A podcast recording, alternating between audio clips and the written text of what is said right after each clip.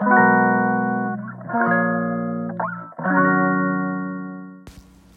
い皆さんこんにちは。本日で91回目の放送となります。え本日は、えー、情報発信かっこブログの、えー、コツというのをお話ししていきたいと思います。えー、と前回の放送でですね、まあ、情報発信失敗するあの理由みたいなのをねちょっとお話ししたんですけどえー、最近私ですねちょっと音声よりもちょっと文章の方で、えー、力入れてた方がいいかなということでちょっとそっちにねあの今注目してるというかそちらに意識いってるところなんですけど、まあ、そこでですね、えー、配信をしていくにあたって、まあ、やっぱあの闇雲にやっていくよりもやっぱり最初にあのやり方とかコツっていうのを押さえておいて始めていた方が絶対効率的だろうなと思ってで最初にですねあのどういうふうに発信していくのがいいのかなっていうのをちょっと今調べているところです。で前回はまあ失敗する理由っていうのをねお話ししたんですけど今回は、え、まあ、どうやったらあそのじゃあ読者に届くのかと、えー、いいブログが書けるのかっていうのを調べたので、えー、内容をシェアしていきたいと思います。えっとまあ、まずですね一番最初に、えー、徹底的にリサーチをするっていうところですね。で何をリサーチするのかというのは、えー、誰に届けたいのかというのを、えー、まあ、リサーチするとか明確にするっていうところですね、まあ、なので言い換えれば、まあ、ペルソナ設定っていうことですかね。最初に、えどういう悩みを持ってる人まあななんですかねな年代とかね、えこんな、え生活のを送ってる人でこんな年代のこんな、え性別の人でこんな悩みを持ってる人に届けるみたいなそういう、誰に届けたいのかっていうのを具体的にイメージしてい、くということが一番最初に重要かなと思います。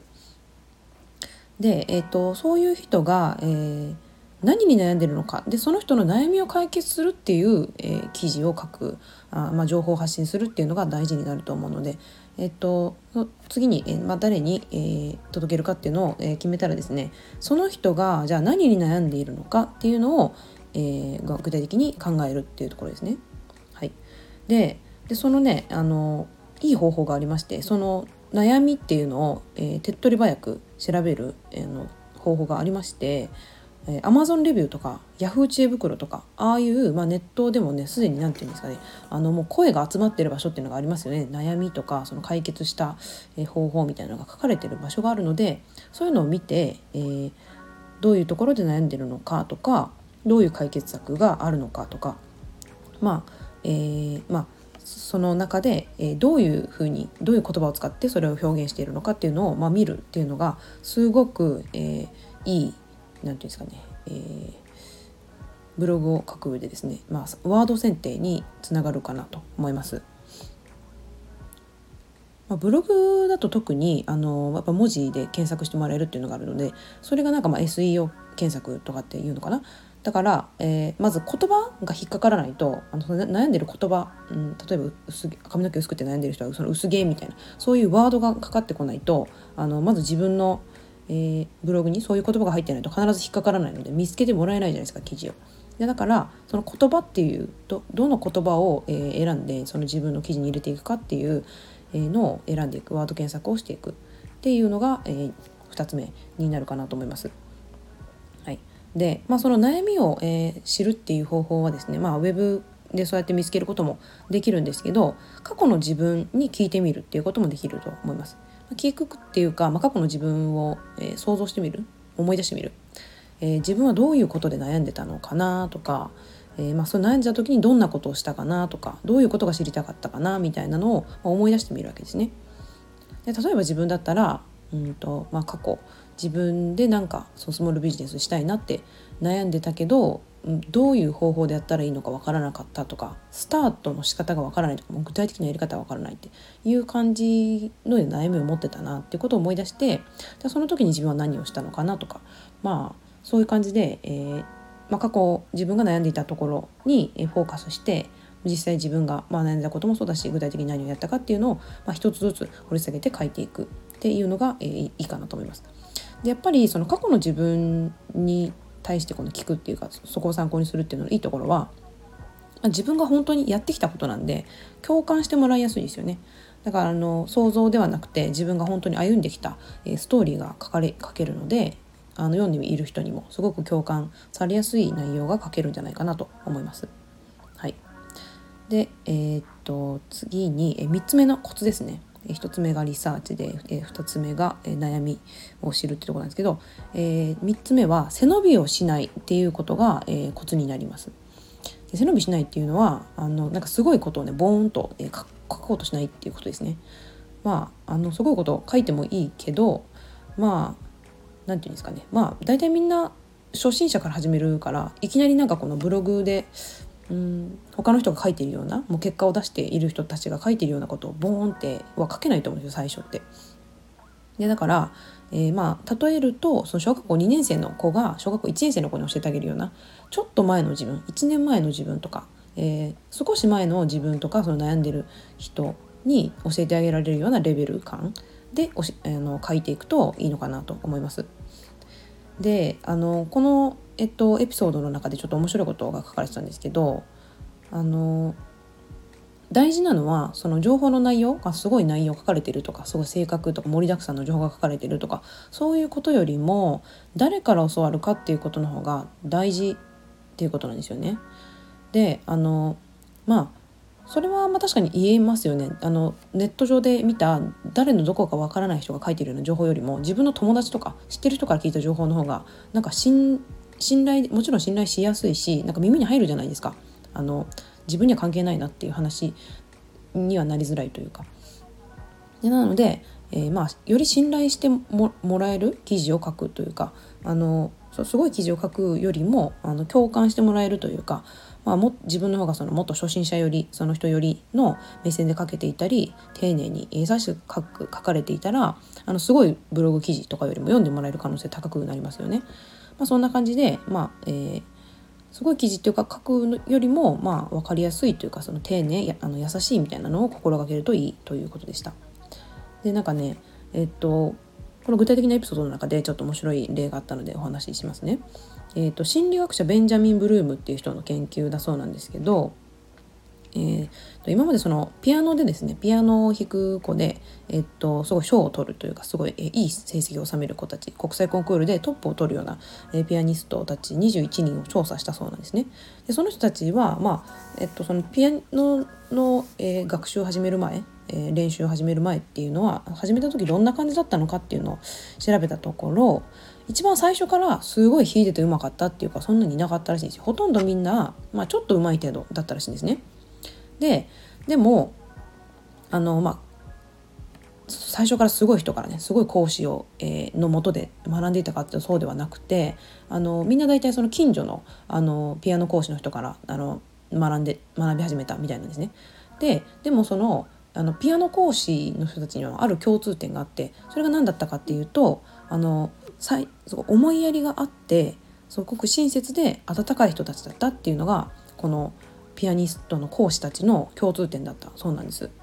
でなんかね確かになんか私はピアノ習ったことないんですけどそのピアノ習った人の話とかあの聞くとですねなんか続けられた人と続けられなかった人って結構いるじゃないですか。でその続けられなかった理由はなんかもうもう二度とやりたくないって思うのはそのピアノの先生が超怖かったとかね結構聞きません？私も結構習い事しててそれあるんですけどなんかその習い事を結構自体は別に苦痛じゃなかったけど先生がすごい怖かったとかなんかあのなんか嫌な思いしたみたいなのはやっぱりなんか続けようとは思いなかったですよね。だからそういうあの楽しめるというかあのというところがまあ最初のスタートではやっぱ大事なのかなと思うのでだかそのより、えー、思いやりを持った発信っていうのがこちらもできればその読者の方もねそれを受け取ってもらえるのかなと思いました。はいえー、で次のことですね。えー、4つ目、えー、骨組みを先に作るっていうところですね。骨組みというか、まあえー、もう骨格？ブログの、えーまあ、各、えー、道筋みたいなのを先に決める。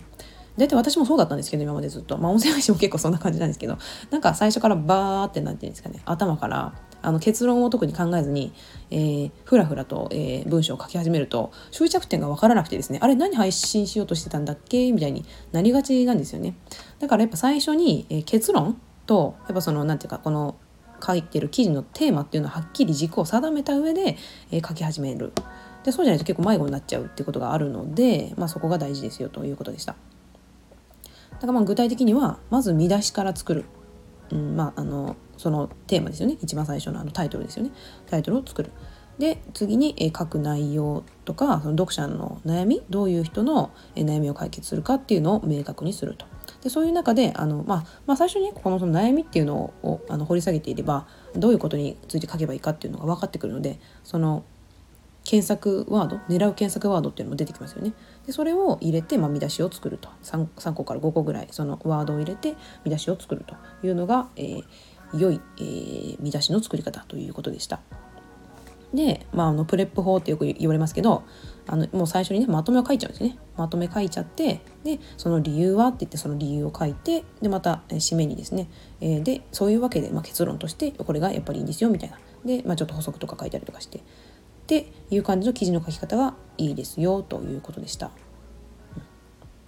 はいでこれねあの私、まあ、最初に思ったんですけどやっぱりブログ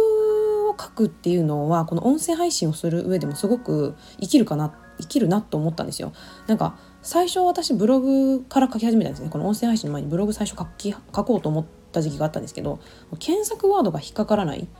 ところであのブログを書き始めていてで後でですねあの自分が発信してるテーマって全然検索されないテーマなんだなっていうことに気がついてあこの記事あのニーズがないんだなっていうのをあの知ることができたんですよね。でそれを音声でもなんかやっちゃってただから結構音声配信だと結構なんとなくの毎日のその日常とかをこうつぶやくだけでもねあのなんか成り立つっていうのはあるんですけどやっぱりニーズがある音声とかその情報を出そうと思ってやっぱりそういうなんか検索ワードとかでやっぱ最初に調べておけばどういうことを人々が知りたいかっていうのが分かるので、まあ、音声にも何ていうんですか生きやすいというかやっぱ情報発信みんな一緒なんであの人が悩みを、うん、人の悩みを解決してあげられるっていうのがやっぱその情報発信の、うん、なんだろうな本質だと思うので。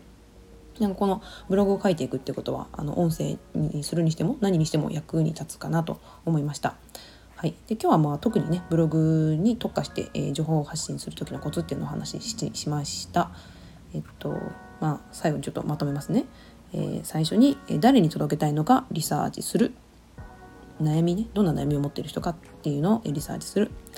うん、で、えー、2つ目に、まあ、その悩みを掘り下げると掘り下げるというかあの知る想像するっていうとこですね。で3つ目、え、背伸びをしないで、まあ、等身大で書くと。はい、大事なのは、えー、誰が書いてるかっていうことが大事なので、まあ、優しく思いやりを持って書くと。はい、で4つ目に骨組みを先に作る骨格を、まあ、道筋を先に、えー、作ってから書き始めるじゃないと迷子になっちゃうよっていうことでした。はい、えー、そんな感じですね。今まで結構ね、私、この音声配信も、だダラダラって言って終わってること多かったんで、このまとめとかなかったんでね、このブログを書き始めることで、私の音声配信の質も上がっていくかなと思って、えー、期待していただければいいかなと思います。はい、それでは今日はこの辺で終わりたいと思います。ではまた。